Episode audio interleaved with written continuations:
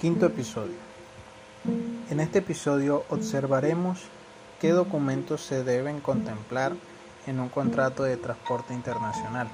Según el documento Convenio de las Naciones Unidas sobre el contrato de transporte internacional de mercancías total o parcialmente marítimas, capítulo 8, artículo 36, los datos del contrato consignados en el documento de transporte o el documento electrónico de transporte deberán incluir las siguientes informaciones, según sea facilitada por el cargador.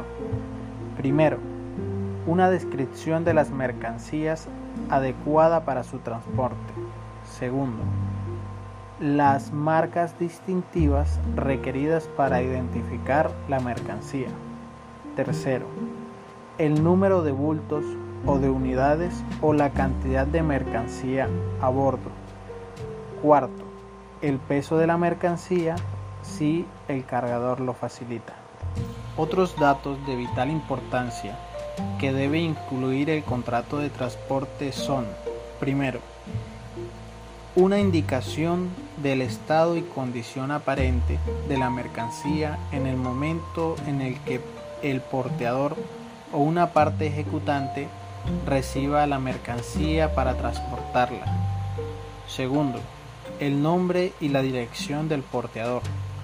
Tercero, la fecha en la que el porteador o una parte ejecutante recibió la mercancía o en las que la mercancía fueron cargadas a bordo del buque o en las que se haya emitido el documento de transporte o el documento electrónico de transporte. Cuarto, si el documento de transporte es negociable, el número de originales del documento de transporte negociable debe haberse emitido más de una vez. Este documento de transporte además deberá incluir, primero, el nombre y la dirección del destinatario de haber sido ya designada por el cargador. Segundo, el nombre del buque si se ha especificado en el contrato de transporte. Tercero, el lugar de la recepción y de conocerlo el porteador, el lugar de la entrega de la mercancía. Cuarto, el porteador debe especificar el puerto de carga y el puerto de descarga si se ha especificado en el contrato de transporte.